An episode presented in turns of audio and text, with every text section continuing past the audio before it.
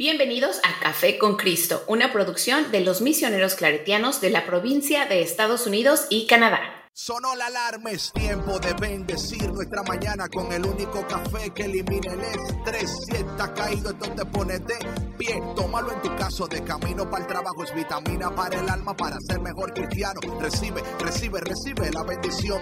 Porque este café en el cielo se coló. Es para que entienda que con Cristo es que se goza. Esto es con David, Bisonó y la patrona. Ah, ah, café con Cristo. El único café que se cuele en el cielo. Café con Cristo. El único café que se cuele en el cielo. Café con Cristo. Con David Bisono y la patrona. ¡Hey! Café con Cristo. Hey, hey, mi gente, Dios te bendiga, Dios te bendiga. Y bienvenido a otro episodio del Isocio Poderoso, increíble de Café con Cristo, el único café que se cuela en el cielo. Mi nombre es David Bisonó y yo soy el cafetero mayor y como siempre, un honor, una bendición que tú hayas elegido estar una vez más con nosotros. Sabemos que hay variedades de café, que hay niveles de gustos, pero usted tiene un buen gusto. Me doy cuenta ya que su gusto es inigual, sin igual, porque ha elegido a Café con Cristo, el café que elimina el estrés. Eh, y hoy um, tenemos invitado, invitado, invitado, pero antes de entrar con el invitado, DJ Vic, what's up? Buenos días, buenos días, buenas tardes, buenas noches. ¿Cómo estamos todos? Estamos muy contentos. El clima en la ciudad de los vientos está perfecto, muy. Oye, está lluvioso. ¿Cómo que perfecto? No entiendo ahorita. Está perfecto. Yo no entiendo, bro. ¿Cómo que? Para, la naturaleza, para las ah, plantas. Ya, okay. Ah, ya, ya, ya. Estamos, ok, ok. Ahí entonces estamos entrando ya en que. Ya, oh, ya ahí te entiendo, ahí te entiendo. Ahí te entiendo, ahí te entiendo, te entiendo. Eh, y bueno, hoy uh, es, eh, es el podcast de uh, con el Ministerio de Vocaciones. Así que tenemos con, con, nosotros también a nuestro hermano Arturo. Arturo, ¿cómo estás? Bien, bien, David. David, como es un placer estar el día de hoy con ustedes compartiendo. Eh, hoy tenemos, um, bueno, tenemos una, una bendición, ¿verdad? Sabemos que los claretianos pues están en 69 países, ¿verdad? Son misioneros. Pero el día de hoy es uh, una, uh, algo especial, ya que tenemos con nosotros a una persona que eh, sus, sus, obras de arte han sido reconocidas por todas las, um, aquí en la provincia, ¿verdad? Estamos hablando del hermano Manuel Benavides, conocido también como el hermano Manolo, que nos va a acompañar el día de hoy. Y, y bueno, eh, para aquellas personas que no saben lo que es un, un hermano religioso en los claretianos, bueno, pues ahora vamos a tener la oportunidad de escucharlo. Explícalo, explícalo, explícalo. Vamos a ver. O sea, tú lo vas a explicar, lo va a explicar él. No, lo, lo, que lo explique él, ¿verdad? Ah, ok. eh, Arturo, dice Arturo, para yo no meterle la pata, sí, yo voy a permitir que el hermano mismo explique lo que significa ser un hermano. Exacto. Y bueno, ya que estamos hablando del hermano Manolo, hermano Manuel Benavides. Hermano yeah. Manolo, ¿cómo está usted? Muy buenos días con todos ustedes. Estoy muy agradecido poder tener unas palabras con ustedes y a, para, sobre todo para la audiencia, ¿no? Que están interesados en saber qué es un hermano. Sí, una vez, uh, quiero decirlo muy rápido, eso, eso, no va a sonar un poco chistoso. Una vez, este, el padre Daniel es un sacerdote diocesano de aquí de, la, de Springfield, Missouri, y dijo, eh, porque no entendía muy bien la gente de mi parroquia cuál era mi pos posesión dentro de la congregación, hermano. Bueno, mi Joel, te voy a, les voy a decir una cosa a ustedes para que se les quede claro cuál es lo que es el hermano. ¿Ustedes han visto a la hermana Beatriz, eh, la monjita la con el velo? Sí, es mi hermana. Bueno, este es el hermano sin velo, sin monjita, dijo así. Ah, Dios. Oh my God. ya dijeron, tiene lo mismo, tiene votos, ¿no? Tiene voto de pobreza y castidad, obediencia, ¿no? Vive una vida religiosa con hermanos sacerdotes, ¿no? Y este, tienen los mismos derechos y las mismas obligaciones, ¿no? Eh, y viven en comunidad, ¿no? Y eso es lo que le hace de especial, ¿no? No es especial en el sentido eh, como algo, una cosa novedosa, sino que es eh, otra forma de vivir su ministerio, su vida, este, vocación religiosa, ¿no? Una, una pregunta, Entonces, hermano, aquí entre, aquí entre nosotros, esto no más entre nosotros aquí, no se preocupe que nadie más va, va a escuchar esto. Sí, yo veo muy Em, de, de vez en cua- de vez en cuando, una- o sea, ¿cuántos hermanos hay en la orden religiosa? Bueno, no le puedo decir el número, pero en todas partes del mundo, este, de, o sea, en muchas casas eh, tienen dos, tres, unos cuatro, otros tienen más. Nosotros tenemos como, no llegamos ni a ocho, yo creo, y además pero, mayores. pero hay momentos, hay momentos que usted se reúne con los hermanos. Oh, nos hemos reunido, sí, sí, nos hemos reunido. Y este, cuando ustedes se reúnen, y cuando, y cuando ustedes se reúnen, eh, eh, aquí, entre, aquí entre nosotros. eh, eh, desgraciadamente nos gustaría reunirnos más seguido, pero siempre usamos la, apro- aprovechamos la, cuando tenemos la asamblea de la congregación ah, o el retiro entiendo. anual que tenemos Pero ahí. yo, yo lo que quiero saber, hermano Manolo, es si cuando ustedes se reúnen, si Sí. ustedes dicen, "Ah, qué bueno que somos hermanos y no somos sacerdotes. No, no digamos, no decimos eso realmente. No, no, no, no. no, no, nunca dicen, ustedes nunca dicen, nunca, nunca dice, ay, qué bueno que somos hermanos. No, no, porque tenemos diferentes ministerios, ¿no? Diferente Ah, vocación. No, está bien, está bien, está bien. Yo, yo, yo pre- preguntando. No, está a bien, tu pregunta es muy buena, es muy buena, es válida. Es, sí, sí, este, Da- David, es esta, David, es tu pregunta es muy válida porque la gente, eh, ¿qué piensa? ¿Por qué hermano es menos o, o es que no? Right, right. A veces sí. Entonces, creo que a veces hay una, hay una misconception, ¿no? Como que a veces, a veces de que el hermano fue el que no dio para sacerdote. Sí, no, no es ¿verdad? El, antiguamente el que se quemó, ese quemó en teología. Entonces, como lo, lo vamos a poner de hermano. Sí, no, y de hecho yo tengo mi maestría en, te- en teología, ¿no? No, pues claro, no, no. Yo, o sea, sí. yo, yo entiendo, padre, pero acá hay gente Sí. que quizás tengan ese concepto, ¿no? Exacto. Y tenemos hermanos médicos, ingenieros, a- eh, profesores, ¿no? Este, psicólogos, este, teólogos ¿Y también. por hay- qué usted, padre, por qué usted, hermano, perdón, hermano, optó por uno o no el otro? ¿O hubo un tiempo que usted quería ser sacerdote y luego mm, dijo que no? Un poquito de eso. Sí, David, mira, yo sí, en un principio, cuando yo pertenecía a otra orden religiosa, que eran los de la orden trinitaria, eh, quise ser sacerdote, ¿no? Pero eh, en el Mm. lapso de varios años, ¿no? Comenzó mi mente a trabajar más y este, y aparte que tuve, yo también era medio rebeldito también, ¿no? Eh, Que también tengo que sentir. Yo no lo creo eso, padre. No, no, yo no lo creo eso. No, no, no. Sí, no, todos somos No. seres humanos, somos seres humanos. Oye, tengo que, tengo que decirte una cosa, ante todo somos seres humanos, somos, eh, somos consagrados, somos elegidos por el Señor, todo lo demás, pero ante todo somos seres humanos que también tenemos Así límites es. y te podemos equivocarnos, ¿entiendes? Es Pero verdad. sí, sí. necesitamos de la oración de ustedes, necesitamos del consejo también de nuestros eh, hermanos laicos, ¿no? Y si, por ejemplo, yo cuando tengo, me reúno con la gente, en, tengo varias comisiones, yo por ejemplo ahora tengo mi centro cultural, yo siempre les digo, por favor, cuando me equivoque, dígamelo. Right. O sea, no se queden, ay, pues el hermano, qué pena, ¿no? No, no, nadie quiere decir nada. Entonces, yo nunca me voy a enterar de mis errores si nadie me, si nadie me lo comenta.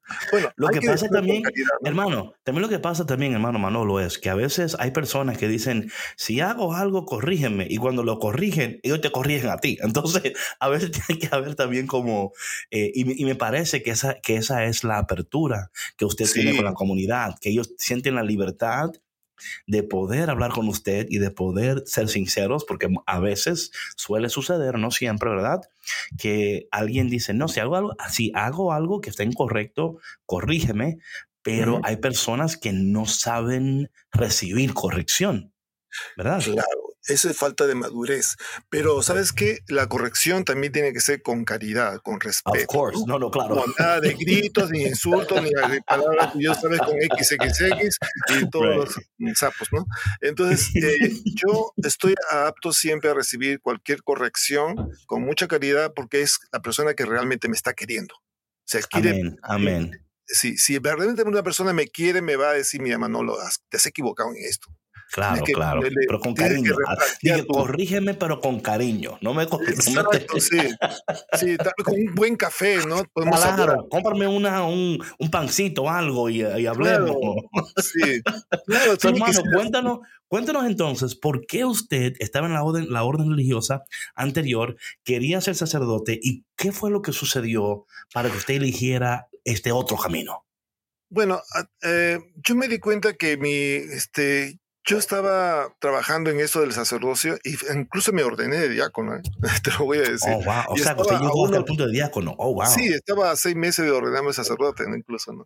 Este, mm. Pero hubo cosas que pasaron con, no quiero extenderme mucho en las discusiones con mis superiores de esa época, pero eh, también comencé a revisar mi vocación. Dije, yo quisiera hacer algo este, ¿cómo se llama? Más misionero, mm, trabajar, la orden buena, no puedo decir que la orden trinitaria sea mala, es una gran orden, tiene un gran carisma, una espiritualidad inmensamente hermosa.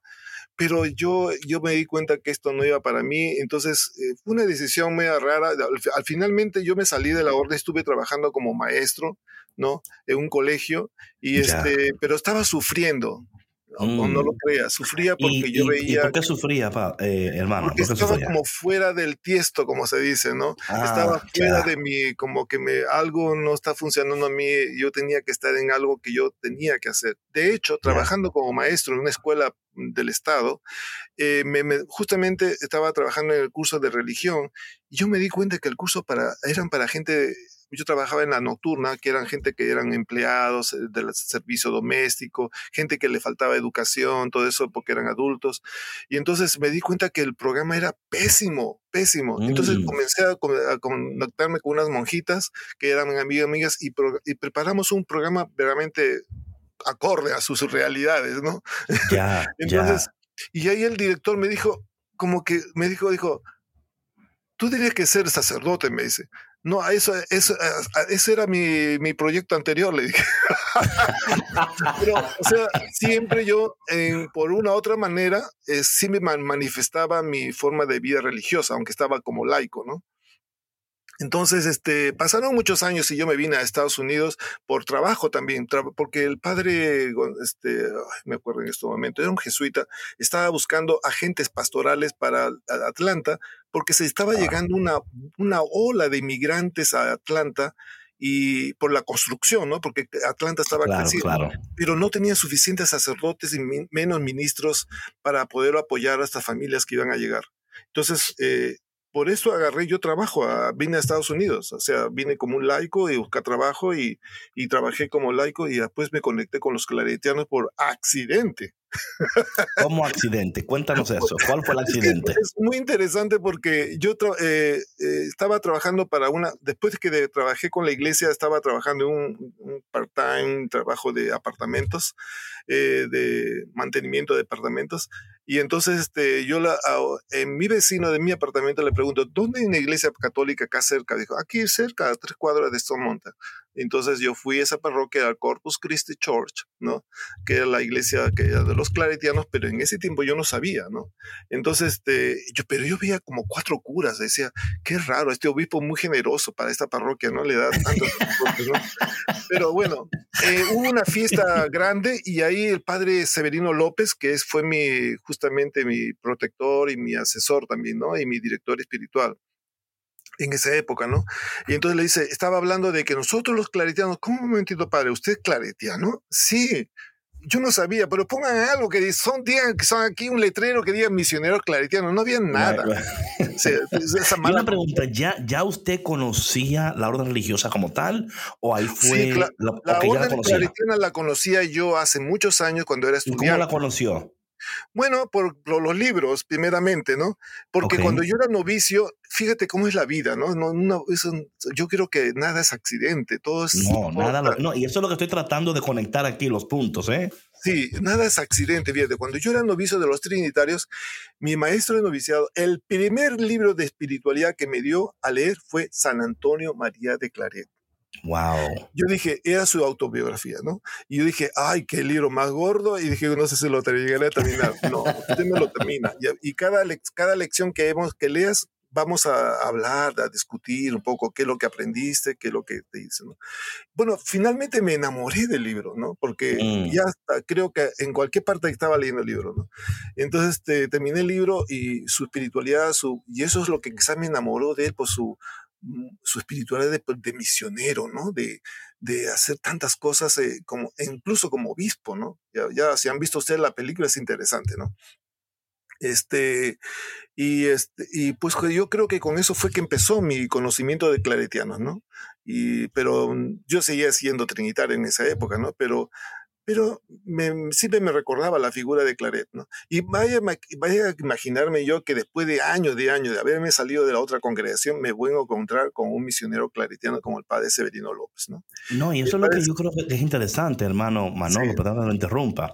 Es como usted decía al principio, ¿no? Cómo eh, Dios eh, va hablándonos, ¿verdad? Y también eh, nos da, claro, nuestra libertad para elegir, ¿no? Para tomar decisiones. Pero aún en nuestras decisiones y nuestra libertad, Dios está ahí con nosotros, ¿verdad? Y de alguna manera, por su gracia, llevándonos a, tomar estas decisiones, ¿verdad? Y es como que usted decía, o sea, de casualidad, ¿verdad? Va a una parroquia y hay claretianos y luego usted dice, oye, ¿cómo fue que todo esto pasó? Porque usted fue a Atlanta por un trabajo, sí. no, no por los claretianos. Exacto, no tenía nada que ver. Sí, exactamente. Entonces, sí, el padre Severino me dice, me invitó a una conferencia para laicado de misioneros. Me, mintió, ¿no? Me vendió allá en Chicago y no sé cuánto, ¿no? Y dice, wow, ok, me gustaría conocer más eso. Y pues el padre, en ese tiempo, el padre Carl Quevedo, me invitó, era el director de vocaciones y me lleva y me enseña y, y todo el retiro era hablando de eh, la vocación claretiana. Dije, pero esto no es lo que yo me, trajeron. Bueno, no, no dije nada, me callé nomás, porque bueno, sé que mal, interpreté mal a lo mejor al padre Sevi. Entonces, este, y el, al final de del retiro, el padre Carl me dice, y bueno, ¿qué has pensado hacer en tu vida? Me dice, si ya te has decidido, ¿qué he pensado qué? sí, claro, o sea, yo no, no, no tenía ni idea de lo que me estaba hablando. Entonces, este, bueno, pero padre, pero tu vocación, entonces, sí, padre, pero ya estoy muy viejo, ya tengo cuarenta y tantos años, le digo, ya, ¿quién me va a llamar? Digo, sí, pero ¿quién te ha dicho eso? Me dice, este, bueno, no sé, padre, ya estaremos hablando más. Y bueno, con el tiempo, pues hablamos más y desarrollamos más mi vocación y pues, pues por supuesto que tenían que investigar por mi, mi, forma de salida y todo eso de la otra orden y ya me dieron pues luz verde, ¿no? Si ya decidía entrar a la congregación, ¿no? Entonces, sí, decidí, pero yo le dije, mira, de todas las cosas que ustedes hacen acá es una maravilla, diferente a los claretianos de Lima, que se dedican a las escuelas y a las parroquias nada más por el momento.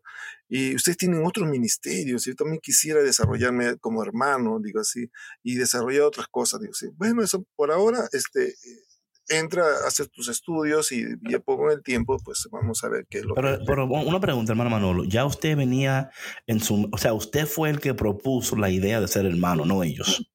Oh, sí, yo propuse hacer eso y aparte que mi caso también... Y porque en mi caso también como diácono había, yo había firmado ya mi salida, eh, eh recuperar eso quizás también es más costoso con el Vaticano, todo eso, ¿no? Pero ah, no, exactamente, es un, es un cuestión de, de, cosas legales dentro de la iglesia.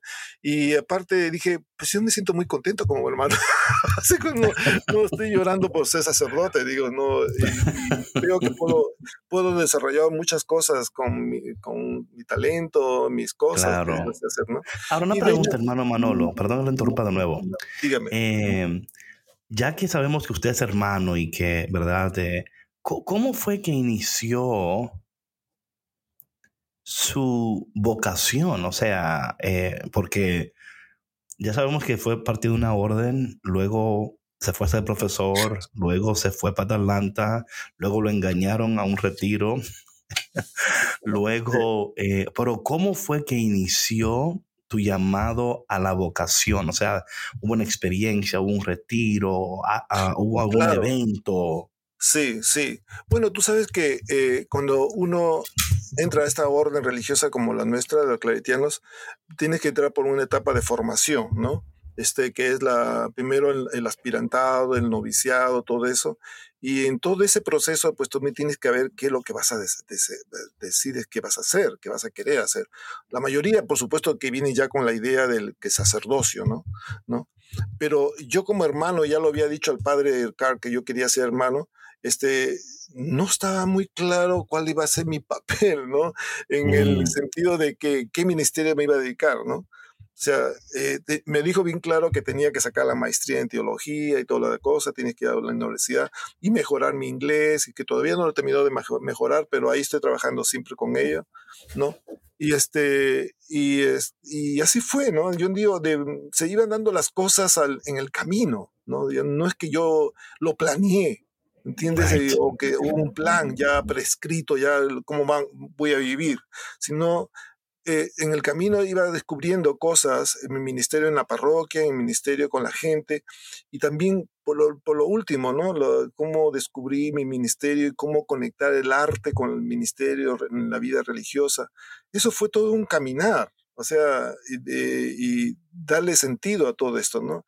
Claro, discutiendo con mis superiores también las, las, las, ideas, sí, sí. Pero antes, antes de entrar en esa parte que me interesa muchísimo, la parte del el ministerio que está ahora mismo usted ejerciendo, que es con el arte y todo, antes de eso, me encantaría, y nos encantaría a los cafeteros del mundo entero, saber su historia inicial de vocación. O sea, ¿cómo fue que usted inició? ¿Cómo, o sea, cuál, qué pasó para usted? Cuando usted entró a la orden religiosa de, los trinitarios, sí. Eh, en ese tiempo de su vida, ¿qué edad tenía cuando, eh, cuando sintió el llamado de Dios? Tenía 19 años, ¿no? Era un chiquillo, ¿no?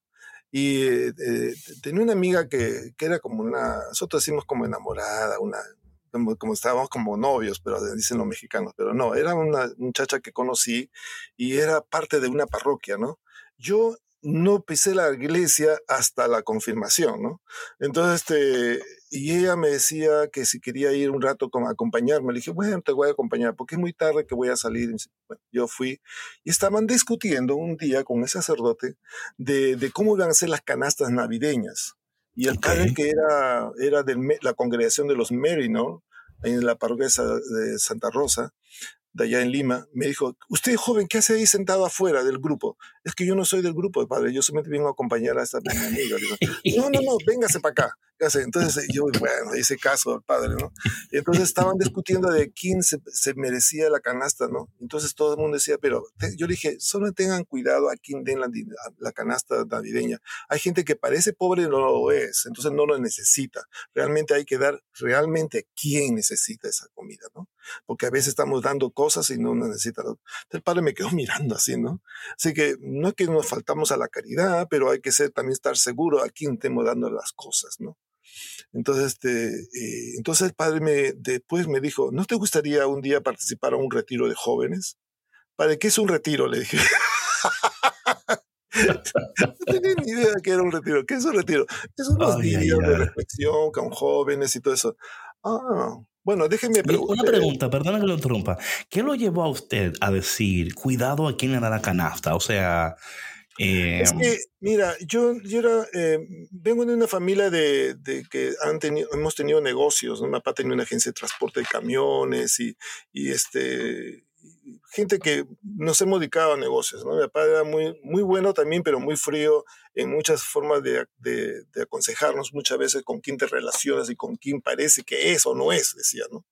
Por ejemplo, en este sentido es porque eh, cuando tú veías a una persona que aparentemente era pobre, en ese caso te voy a decir porque un día yo visité una familia que parecía pobre, ¿no? Y te queremos ayudar, pero tenía en su casa adentro un equipo de, de sonido que no lo tenía yo ni en mi casa. Ya, ya. O sea, yo digo, a ver, dime una cosa, ¿dónde gasta su dinero estas personas? ¿En mejor mejorar su casa o mejorar su vida de alimento, vestir, educación o poner su dinero en, cosas superfluas que no necesitan, urgentes? Entonces, realmente dice, ¿dónde están los valores, no? Entonces, este, Entonces usted conociendo eso dijo, cuidado a quién le da la canata esa, porque a veces... cuidado. no lo, viven, viven mal viven mal, pero a lo mejor no sé si le gusta vivir mal así, pero gastan su dinero en otra cosa que no es muy, importante. Ya, Entonces, ya, ya. Entonces el padre ahí lo, lo, invita, usted está ahí en el retiro. Exacto. Y bueno, participé del retiro y comenzó a hablar, muy, muy interesante el padre. Bueno, era un grupo de gente que comenzó el retiro, ¿no? Ya no me acuerdo muy bien el retiro, pero lo único que me dejó a mí este, tumbado fue cuando me dijo bien claro, es que nosotros perseguimos es el, los intereses del mundo, comenzó a hablar sobre los, las cosas del mundo y los intereses que nos, las, las ambiciones nuestras también, ¿no? Y, y, yo, claro, yo también quería ser empresario, quería tener negocios como mi padre, mis, mis hermanos eh, o mi familia que tenía, ¿no? Y nunca pensé yo en la vida religiosa porque no era, no estaba, no se hablaba mucho en mi casa de eso, ¿entiendes? Pero cuando ya me comienza a, a tocar el tema de la, el, no solamente el tema de los pobres, eso de los pobres lo he ido descubriendo más adelante, sino el, sentido de tu vida, en qué estás entregado, ¿no? En solamente en las cosas materiales y, nada en la vida espiritual, nada que te haga, te haga sentir persona en realidad, si no estás pensando solamente eh, en, en, cómo te haces ser rico o cómo te haces ser eh, poderoso, ¿me entiendes? En eso estaba mi mente antes. ¿Y, este, qué, sucedió en, el retiro? ¿Qué sucedió para como hacer ese cambio? en el retiro sucedió, no, no sucedió, eh, yo no soy, no soy, no, no, tengo el espíritu de San Paulino que me caí del caballo inmediatamente, no, no, este no pasó eso conmigo. A usted, a usted, tuvieron que darle más veces para que se cayera. Sí, no, me dieron palo en medio, pero este, no, sucedió muchas cosas, muchos, este, ¿cómo se llama? Eh, muchos encuentros de esto, participación con la gente, el padre me llevaba para arriba, para abajo, entonces comencé a llegar a tener una amistad con el personal, ¿no? Entonces, este, y en sus conversaciones muchas veces y en sus participaciones yendo las villas miserias, o sea, las, las barriadas, todo eso, eso iba alimentando poco a poco mi mente y mi tiempo y mi reflexión. O sea, ha sido un proceso, ¿entiendes? Para yo decidir, fue cuando decidí esto, mi papá estaba muriendo ella tenía problemas de los riñones, ¿no? Y entonces yo le digo, papá, este, eh, ¿qué? me pregunta papá ya en el hospital, ¿qué piensas hacer, hijo, cuando termines este, o qué, qué, qué carrera piensas?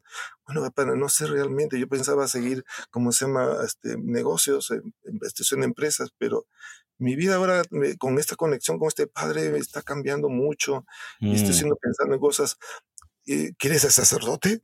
Pues no sé, padre, todavía no te puedo decir nada, ¿no? Pero este, esa es una opción que puede ser, pero todavía tengo que trabajar en eso todavía, le dije, tengo que trabajar. ¿Y tu papá qué dijo cuando tú dijiste que era una opción? No, mi papá me dijo, mira, mira, me dijo, tienes que hacer lo que realmente te haga feliz. Mm, qué lindo. No, eso es todo. A mi papá a los seis meses, a los cuatro o tres meses murió, ¿no? Pero dice, mm. elige lo que te haga feliz, mi hijo, ¿no? No hagas lo que solamente porque eso lo he hecho yo o porque la gente con esto se hace más dinero, sino lo que te haga feliz. Yo fui siempre feliz con mis negocios de camiones y siempre, sí, mi papá adoraba los carros, los camiones, todas esas cosas, ¿no? Y era feliz, pues, ¿no? Y, hizo un buen negocio también, ¿no? Entonces, este, pero ese era su, su modo de ver las cosas en su vida, pero el mensaje que mi papá me deja es, sé feliz, sé feliz con lo que, te, lo, lo, que hagas, ¿no? Qué precioso, ¿no? Que tu papá te dio esa, bendición, ¿no? Sí, yo eso es lo que rescato de mi padre mucho, ¿no? Siempre la, el mensaje de la felicidad, ¿no? ¿Dónde esté tu corazón? Entonces, ¿cuál fue el punto donde usted decidió dar el paso hacia el seminario? Cuando le dije al padre, ¿sabes qué? Este, he decidido hacer una quiero hacer una especie de experiencia, le dije. No dije que quiere ya entrar así. Dice, bueno, mira, la única experiencia es que tienes que ir al seminario. Entonces me mandó él al seminario y el seminarista, el, el padre del seminario me dijo, tienes que tenerme, darme un informe de tu párroco. Bueno, yo en realidad no tenía parroquia. Yeah. dije, sí, yo dije, bueno, me va a tener que buscar una parroquia, ¿no? Entonces, este, y el padre le digo, padre, este, los Merinor no pueden tener vocaciones. Tú sabes que no pueden tener vocaciones en su país, en los países donde ellos trabajan. Entonces me dijo, no, tienes que ir al seminario, me dijo. Pero bueno, yo me fui a otra parroquia y hablé, y ahí cuando conocí a los, trinitarios.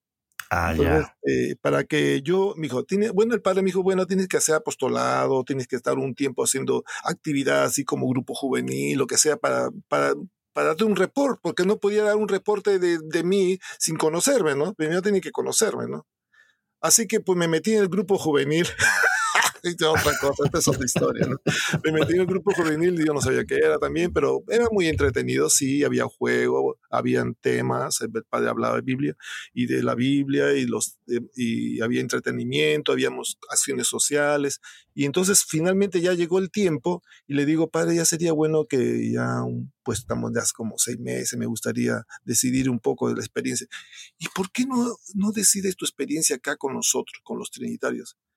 Y yo me quedé como a la boca abierta, le digo, ¿cómo qué? Le digo, sí, eh, eh, que estar con nosotros, si en seis meses no te gusta, te vas. Dice, ah, pues está bien, me parece bien. Haz una experiencia, sí, viene a vivir con nosotros. Entonces, eh, en menos de dos semanas decidí y comencé a decir, mamá, me tengo que ir porque quiero ir, a la, con los padres trinitarios. Creía mamá que era una, una de más de mis bromas.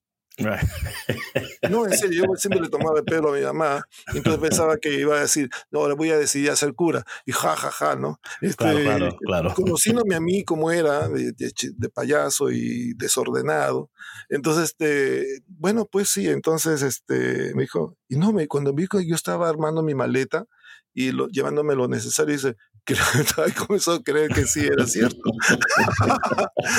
estoy diciendo que me voy a ir. o sea, te dije, o sea, y pensaba que era una broma. Sí, creía que era una broma. No, entonces yo me fui, entonces este, dije, y pues a la, a la, semana mi mamá fue a visitarme a ver si cómo estaba, ¿no? Si le faltaba algo a su hijo, ¿no? Todo, no, todo está bien, mamá, todo está bien. Y, y, así en esos seis meses pues he ido conociendo la vida religiosa, sus, todo lo que hay que hacer como vida, como religioso, la oración, que me costaba mucho, ¿no? No, no era muy fácil para mí al principio estar orando de la mañana, de la tarde, de la noche. Y para usted, en eso de la oración, ¿qué era lo más difícil? O sea, eh, era difícil por la, porque era para usted como un poco monótono, porque no había como, usted requería un poquito más de interacción. ¿Qué era lo que era más... más... que te lo diga así de franco? Claro, por favor. Era levantarme, era levantarme temprano, era cosa más horrible para... uno, eh, al principio, como todo ser humano, tiene que, es un animal de costumbres, ¿no? Claro. me va eh, eh, a costar mucho, pero después ya se me hizo costumbre levantarme temprano. Y eso de hacer siesta era casi mandatorio. Yo no estaba acostumbrado a la siesta, ahora me encanta hacer la siesta, ¿no? pero era mandatorio la siesta, porque era un relax de, ¿no? de unos 20 minutos que te daban de descansar así, y ya para que a, ponerte activo en otras cosas, ¿no? Y entonces eran las clases dentro del convento, las clases de latín, que ya no me acuerdo mucho, las clases de espiritualidad, las clases, todo eso, eso me iba aumentando poco a poco mi vida religiosa, ¿no? Los manners, o sea, las, las, cómo tienes que comportarte como religioso, cómo tienes que hablar también incluso, ¿no? Todo eso aprendes. Entonces, y este entonces, ¿cómo? Entonces ya ahí entras en, en tus seis meses de experiencia y después de los seis meses, ¿ahí, se quedó o qué? No, ahí me volvieron a repetir la canción. Dice, ¿te gustaría continuar? Ya. Entonces, ese era, no era ni siquiera, bueno, era aspirantado, ¿no? Pero ya, después de eso ya venía lo que se llamaba ya, la, ya el año formal, ¿no? De, la, de, de iniciación, ¿no? Para hacer el próximo año el noviciado, ¿no? Entonces, este, todos esos meses fue el aspirantado y entonces después vino lo que es el noviciado y acepté el noviciado, que es un año de conocer la espiritualidad de la orden, como también los, cristianos lo tienen, conocer la vida espiritual, la vida religiosa, sus principios, sus valores, ¿no? Su historia, todo eso tienes que saberlo, ¿no? Entonces, este, y después de eso ya tienes que hacer los votos, ¿no? Y ahí fue éxito. Ya estás listo para. Bueno, no solamente que tú, estés listo, sino que ellos te aprueben que estés tú claro, listo. Claro, O sea, no, es que usted diga, ya yo estoy listo. Yo, no, no, listo. No, mijito, todavía falta madurar, ¿no? Te van a decir, ¿no? Entonces, este, y, no, como a un compañero, ¿no? A un compañero le dijeron, no, espérate un año más. Le dijeron para que se los votos. Porque le faltaba desarrollarse un poco como trabajar más en esas partes, ¿no? ¿No? Ya, ya. Ya. Entonces, eh, hermano Manolo, usted, o sea, su, su, su experiencia, ¿no? Y, todas estas curvas y todos estos pivotes y cambios en su vida, parece que expresan muy bien el ministerio que hace ahora, que es un ministerio artístico, ¿no? Porque me parece a mí que varias veces, eh, conociendo gente que son bien creativas y artísticas, eh, tienden a ser menos convencionales en su manera de, de vivir y tomar, o sea, son más, están, están más abiertos a la aventura, las experiencias. Eh, y me parece que usted tiene ese espíritu, o, estoy mal. No, sí. Eh, mira, todo esto me ha, eh, todas las experiencias a veces tristes que he vivido también, no te creas que todo fue flor de, ¿no? Este, también he pasado momentos difíciles, he llorado cuando salí de la congregación, cuando vine a vivir a Estados Unidos, el sufrimiento humano también, este, el luchar, todo eso me ha ayudado a crecer como persona, ¿no? Este, y ver también el, el amor hacia los, a los más, a los más débiles, ¿no? Porque cuando uno, pues uno ha vivido todas estas cosas, puede entender también al ser humano con todas esas realidades, ¿no? Por ejemplo, y, yo, por ejemplo, cuando he llegado a Estados Unidos acá, he trabajado mucho con el inmigrante, ¿no? Especialmente cuando estuve en Atlanta trabajando en la misión católica, ¿no? Y llegaban sin nada, así, todo, era, era, era muy triste. Y había que apoyarlos en todo, ¿no? No solamente en comida, en ropa, todo, sino apoyarlos moralmente, espiritualmente, levantarles el ánimo, ¿no? Entonces, este, y eso es, es duro, ¿no? Para muchas personas. Hay mucha gente que no entiende esta parte. Pero, y eso lo he ido yo eh, cultivando año tras año. O sea, ha sido para mí gotita a gotita, ¿no? Mm. nos ayuda a crecer como persona, claro, ¿Y cómo usted, hermano Manolo, utiliza todo lo que ha vivido y cómo transfiere eso en este ministerio artístico o creativo, no sé cómo usted le llama, que ahora está ejerciendo con los claretianos? Mire, yo ahora el, el provincial, este año que ha empezado prácticamente, me pidió dos cosas. Por favor, Manuel, divide tu, tu, tu, tiempo entre la parroquia y el centro cultural. Y eso es lo que estoy haciendo, porque pues, ante todo tenemos que tener el voto de obediencia, ¿no? Claro. Es lo que nos piden nuestros superiores por alguna razón. Entonces tú, tienes que dividir tu tiempo pastoral, así como netamente como se dice en la parroquia, y tu tiempo en, el centro cultural. Y entonces, pero con el Padre Rey hemos, estamos en una combinación, ¿no? De cómo eh, ayudarnos en, por medio del arte también hacer un poco de atraer a la gente, por ejemplo, estamos buscando un gran ahora para ayudar a la gente que está con problemas de son, eh, límites, niños con limitaciones y todas esas cosas. Y cómo enseñar el arte con eso y, personas también que estén con depresión, ¿no? Que quieran uh, de salir en algo, salir de su depresión quizás haciendo cosas, ¿no? Ese, todo esto, eh, el padre, por ejemplo, también estamos trabajando en lo que es este, preparando para ser ciudadanos americanos. Y el padre me dice, eh, invita a la gente de la parroquia a que tienes, tú tienes un espacio donde ellos pueden eh, este, prepararse. Y, entonces estamos combinando cosas, ¿no? Este, eso es bueno. yo anteriormente no se hacía eso, pero en la parroquia, pero ahora es bueno combinar estas cosas porque entre lo social y lo religioso, ¿no? Tiene que ver, ver una conexión, ¿no? La cultura, el arte y la vida. Todo, la vida religiosa no solamente es solamente Dios, Dios, Dios, tiene que ver también la parte humana, ¿no? Este, y entendiendo que Dios está involucrado en todas partes, ¿verdad? En todas partes. así es, Señor. no, es, separar, no, es decir, bueno, Dios, te voy a dejar aquí porque ahora voy a ser humano y en, mi, humanidad no me molestes, sino es que cómo podemos em, tener esas experiencias con Dios en, en, esas áreas de nuestra vida. Una pregunta, hermano Manolo, que para mí es muy interesante, me, me, bueno, por lo menos para mí. Eh, ¿Cuál ha sido su experiencia con este centro cultural y el arte? y, cómo, cómo usted utiliza el arte para acercar a las personas a Dios? Muy linda pregunta. Mira, cuando empezamos esto, empezamos en nuestro, en el basement de nuestra casa, como una cosa casi personal, ¿no? Y un grupo de amigos, uh, puedo decir los nombres, Herminia Lawrence, eh, este, Julia Valdés y otra, este, esta ecuatoriana, este, Anita Ortiz, estábamos trabajando porque ellos querían aprender lo que yo hacía en mosaicos, ¿no? Y entonces comenzamos a hablar siempre de cómo esta cosa lo podemos entregar para que la gente conozca y, y tenga una forma de, de, oportunidad de hacer algo de arte. Yo dije, sí, claro, lógico. Yo dije, pero yo no tengo posibilidades económicas para abrir un centro, nada de eso, ¿no? Entonces, este, pero ellos me seguían, me seguían metiendo en la cabeza esto que era importante, cómo apoyar a la comunidad, porque muchas veces los, los hispanos aquí no tenemos nada. Y de hecho, la ciudad no tenía nada para los hispanos en cuanto a cultura y arte, ¿no? Entonces, este, eh, muy poco se podía decir, ¿no? Entonces, este, mm, bueno, prácticamente estas dos mujeres o tres mujeres me empujaron a abrir el centro cultural. hay que decir la verdad. Ellas fueron prácticamente, hay que hacerlo, hay que hacerlo. Wow. Y, o sea, fueron tres mujeres laicas. Sí, eso, que son te ayudaron y te empujaron a abrir el centro cultural. Exactamente, ellas fueron prácticamente, yo, te, eh, yo estaba, eh, me gustaba la idea, pero tenía miedo porque tú sabes que todo esto requiere dinero, aunque no nos guste, para poder abrirlo, ¿no? Este, rentar el local y todos los gastos, ¿no? Pero lo lindo fue que ellas me apoyaron sentí apoyo, entonces si, si tengo apoyo me animo, ¿no? Y así fue, poco a poco, y la gente comenzó a comunicarse y le gustó la idea y pues todo el mundo comenzó a ayudarme, ¿no? Y empezamos en una casa viejita y después un local y ahora estamos en un local mejor y estamos desarrollando muchos programas ahora, ¿no? Somete pintura, ahora queremos desarrollar también, este, aparte del mosaico y el vitral, este, cosas sociales, ¿no? Como ayudar en la migración, temas de migración, todo eso, ¿no? Y van, vamos a dar clases de español y clases de español, de inglés también, ¿no?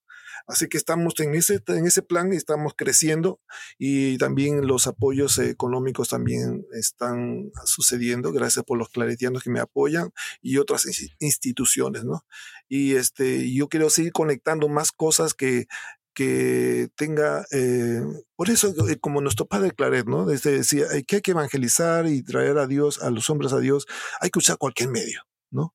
todo, todo medio es bueno, todo medio bueno se puede, se puede usar, ¿no? Porque a veces la gente cuando estamos trabajando en mi grupito de gente que yo hago clase de mosaico, comienzan a, tocar temas personales, ¿no? Y Manolo, ¿qué pasaría si es? Entonces me salen a mí conversaciones, ¿no? Entonces, eh, quieras o mm. no, ahí está mi trabajo, ¿no? Ahí está mi parte religiosa, que tengo que ser una buena dirección espiritual, un buen diálogo, un buen consejo, no sé, ¿no? Y, y, así es, no sé. Y yo veo y una, que. Y una pregunta, hermano Manolo. Em, a, mí, a, mí en lo personal me encanta esto porque em, cuando hablamos de Dios y hablamos de el Espíritu Santo y de los planes de Dios, los propósitos de Dios, hay momentos en nuestras vidas que Dios elige interactuar con nosotros a través de experiencias que quizás no esperábamos o a través de momentos específicos eh, que, no, que no pensamos que quizás Dios a través de eso iba a estar eh, conectado con nosotros, ¿verdad? Imagínate, imagínate como usted me decía ahora con lo del mosaico, que la gente está en la clase ahí, de momento están hablando de algo y usted ahí luego, ¿verdad? Eh, puede acompañarlos, dirigirlos, ayudarlos, pero como esas personas a lo mejor no hubieran llegado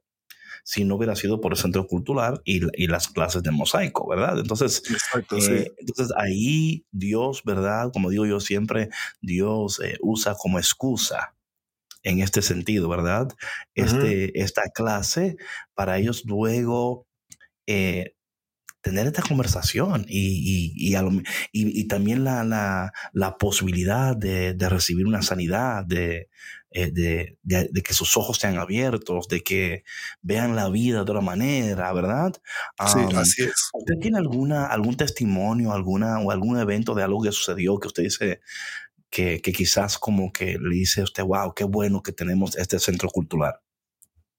Bueno, realmente eh, como eh, una cosa especial, especial, no lo he tenido, pues, te voy a decir, solamente hemos tenido mucha gente que eh, ha estado muy animada en esto del, del, arte y que por medio de ello se han sentido más cómodos, ¿no? Se han sentido más libres, algunos más mm. confiados. Algunas, venían, algunas personas venían así como que medio derrotadas, ¿no?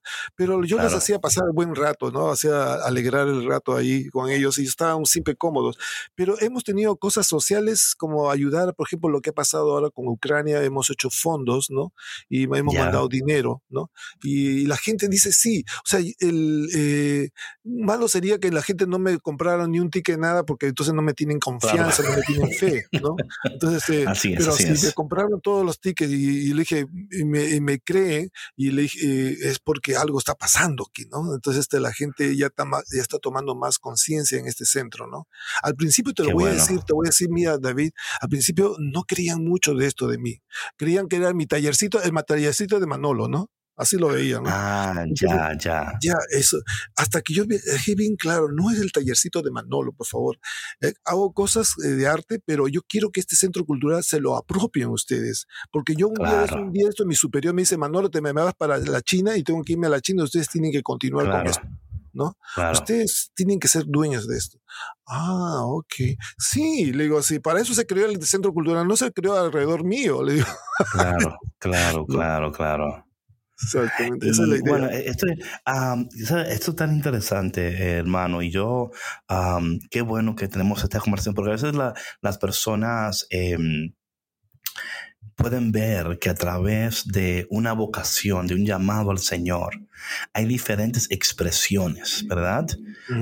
y que la invitación a servir a Dios o a ser hermano, sacerdote, religioso, religiosa, ¿verdad? puede tomar diferentes eh, rutas, ¿verdad? en su caso, por ejemplo, mire, eh, usted ahora está en un centro cultural y yo creo, y todo esto gracias a Dios, a, la apertura que usted ha tenido a decir, ok, let's try it, ¿verdad? Vamos a, vamos, a ver lo que sucede aquí, ¿verdad? Sí, um, una pregunta, hermano Manolo. Si alguien que está escuchando quisiera conocer más sobre el centro cultural o quisiera participar o quisiera comprar algo o quisiera donar, eh, ¿cuál sería la página donde las personas pueden conectar con usted?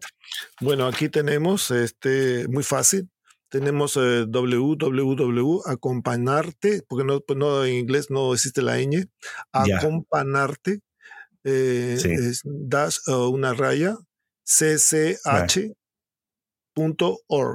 ¿no? O sea, acompañarte por la que el año no existe. Sí, y eh, también puede encontrarnos en el Facebook, también en Facebook por acompañarte centro cultural, ¿no? Sí. Y este, bueno, si quieren mi dirección, es el 1530 de South Glenston Avenue en Springfield, Missouri. ¿No? Ah, mira, hasta, aquí esta este dirección damos, mi gente. Aquí. Sí. Oye, Víctor, si tú pudieras eh, asegurar que al final del episodio tú pongas eso en las notas. Sí, sí, y yo quiero también agradecer al, hermano Manolo, que él fue el que creó también una cruz especial el día de mi boda. Oh, sí. Fue la, ah, mira. la cruz con la que empezó la procesión. Eh, entonces eh, yo le pedí al hermano Manolo si me podía hacer algo y él me dice, dame ideas, ¿qué, qué es lo que te gustaría? Le digo, esto, esto, esto, otro. Y creó una cruz muy bonita que le voy a tomar una foto, la ponemos en Instagram para ah, que vean. Sí, por favor. El material con, el que hizo la, la cruz el hermano Manolo. Y también hizo un mural este, para una ventana en la nueva capilla de la renovación carismática aquí en Chicago. Entonces ah, también el Espíritu Santo. Sí, sí, Entonces el hermano Manolo, mi respeto. Oye, pues está bici, está bici el hermano. Sí, he hecho varias cosas. Por todas partes, ¿eh? déjenme les cuento. Están, Sus obras están uh, por todas partes y siempre un, uh, un trabajo increíble. Bueno, a Víctor ya no le voy a cobrar nada porque con todas las cosas que me está diciendo, te va a salir gratis todo. Víctor, hablo, Víctor, hablo contigo ahorita para que tú ordenes algo por mí. Sí, sí, eh, yo, yo No, no, David, David, lo que tú quieras, David, también. El corazón es grande, el corazón es grande. Ay, pero qué bonito, hermano, ¿verdad? Que esto cuando yo pienso en esto y veo lo que eh, hasta esto, este momento, eh, da, da alegría en el corazón ver que nuestra iglesia y particularmente en, nuestra, en esta orden religiosa de los claretianos, eh, hay apertura. Y yo creo que cuando hay apertura, la apertura da lugar a oportunidades, da lugar a, a conversaciones, da lugar a esperanza, da lugar a que yo no entiendo, pero quiero, o ayúdame a, conocerme mejor. Y, todo esto de, del arte y el, centro cultural y poder ser de beneficio a las personas, como usted decía, ¿verdad? No solamente en lo espiritual, pero en las cosas humanas, las cosas que yo, siempre digo, y he dicho esto varias veces, que a veces nuestra vida espiritual no crece y florece como debiera porque humanamente no hemos sanado y no hemos crecido y no le hemos hecho caso quizás a, esas partes humanas de nuestras vidas que requieren un poco más de atención eh, y que cuando nosotros le damos em, y entendemos que somos humanos, ¿verdad? Y que en nuestra humanidad hay necesidades, hay, hay, áreas de nuestras vidas que necesitan ser atendidas también. Y que, por ejemplo, una persona que entra a este centro cultural y como usted decía, que entra derrotado y usted lo anima y hay una conversación y hay... A veces usted, hermano Manolo, no sabe si le salvó la vida a alguien con, con con la, con, con la apertura, con el amor, con la... Sí, no sabemos. Sí, es cierto. Me ha pasado cada cosa también a mí en la vida. Sí, es cierto. Sí, sí, sí, sí, Así es que, hermano Manolo, muchas gracias por su tiempo. gracias por su ministerio. Que el Señor le siga bendiciendo, le siga dirigiendo y que use sus manos, su creatividad, Ah, y todo lo que usted tiene para seguir ayudando, bendiciendo y que ese centro cultural siga creciendo uh, para que muchas personas puedan um, entrar derrotados y salir contentos y riéndose y con un sentido nuevo y con esperanza. ¿eh? Así que gracias. ¿eh? Eh, David, antes que me despida, claro. actualmente estoy trabajando en una, una mosaico en piedra en el estilo romano ah, ¿sí? de, de Claret de claret, o sea, claret oh, tamaño, natural, ¿no? Este, no, tamaño, tamaño como cuerpo, o sea, natural así de, alto, de grande. Sí, grande, es un cuadro grande. Eh, Claret caminando con su famosa bolsita, ¿no? Porque así era andando y a ah. pie andando, ¿no? Era así. Y estoy viendo a ver cómo va a terminar, porque la, la parte más, más difícil es el rostro siempre, ¿no? pero estoy muy contento y lo voy a presentar para el día del capítulo que vamos a tener el próximo año, no sé, el capítulo provincial. Ah, qué, oh padre. Hermano, ¿y qué, tiempo, ¿y qué tiempo le toma, por ejemplo, un ese, ah, ese trabajo? sí, sí, qué tiempo. Bueno, si yo le doy todos los días, lo podía tener en, un mes, ¿no? Pero como yo estoy de, eh, em, ¿cómo se llama? Como la tortuga, de poquito a poquito, y cuando, y cuando menos, cuando eso lo hago en la noche, cuando ya llegué a mi casa, avanzo un poquito. Es como que el puzzle, te viene el, rompecabezas, le pone uno y luego... Exactamente, igualmente. adivinaste, David. le pone, cada vez que pasa por la mesa, lo mira y dice, déjame ver, déjame, déjame ponerle uno aquí y se va. Y, así estoy yo, así estoy yo.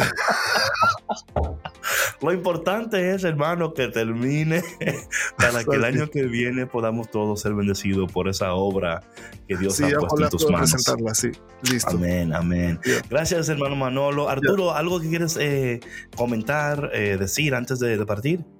No, simplemente agradecerle al, hermano, ¿verdad? Que nos dio esta gran oportunidad de conocer un poco más de ese ministerio, de, sobre todo de dónde nació ese, ese amor, ¿verdad? Por el arte. Eh, y gracias, gracias por su vocación. Y bueno, esperamos que también nos, nos pueda acompañar, eh, que no sea la última vez, ¿verdad? Que lo tenemos por aquí. Encantado. No, no, no. Más, más Manolo. Okay, eh, eh, oye, eh, es un podcast más Manolo. Just ponlo por ahí. Ponlo por ahí. Ponlo por, no, ponlo por ahí. No lo use. Que, lo, ok. Más Manolo. ok. bueno, mi gente, gracias por tu conexión. Por favor, eh, comparte este episodio con alguien que quizás está pensando eh, y hacia dónde Dios me está llamando. Quizás esta conversación pueda ser lo que esa persona necesita para elegir, decidir y ver que las cosas no tienen que ser tal cual, que los caminos del Señor son increíbles y que Dios escribe derecho líneas torcidas y donde tú crees que Él no está, ahí está esperándote. Y nosotros aquí mañana estaremos otra vez esperándote en el único café que se cuela en el cielo, Café con Cristo. Dios te bendiga y nos vemos mañana. Chao, chao. Gracias por escuchar Café con Cristo, una producción de los misioneros claretianos de la provincia de Estados Unidos y Canadá.